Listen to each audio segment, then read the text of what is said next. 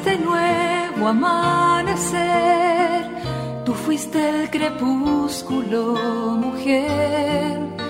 Tú sí fue la respuesta con que el hombre Dios pudo nacer.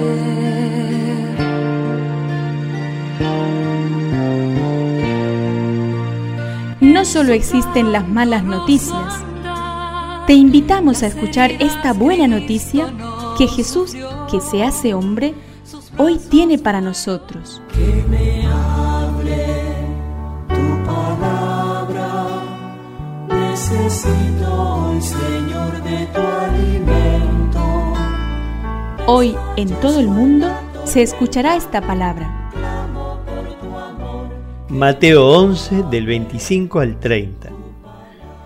En aquel tiempo Jesús dijo, Te alabo, Padre, Señor del cielo y de la tierra, por haber ocultado estas cosas a los sabios y a los prudentes y haberlas revelado a los pequeños. Sí, Padre, porque así lo has querido. Todo me ha sido dado por mi Padre y nadie conoce al Hijo sino el Padre, así como nadie conoce al Padre sino el Hijo, y aquel a quien el Hijo se lo quiera revelar. Vengan a mí todos los que están afligidos y agobiados, y yo los aliviaré.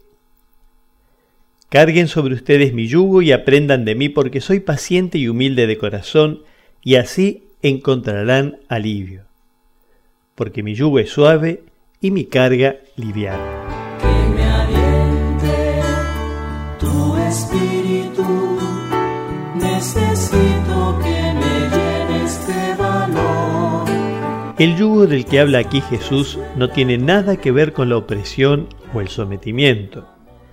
Evoca una posibilidad preciosa de vida donde se puede caminar unido al Maestro, acompañado por Él y sostenido por su fuerza, teniendo delante el mismo horizonte y acompasando el propio paso al de Él. Con ataduras de amor los atraía, dice el Señor por boca del profeta Oseas. Así trata Jesús de subyugarnos, es decir, de atraernos y cautivarnos.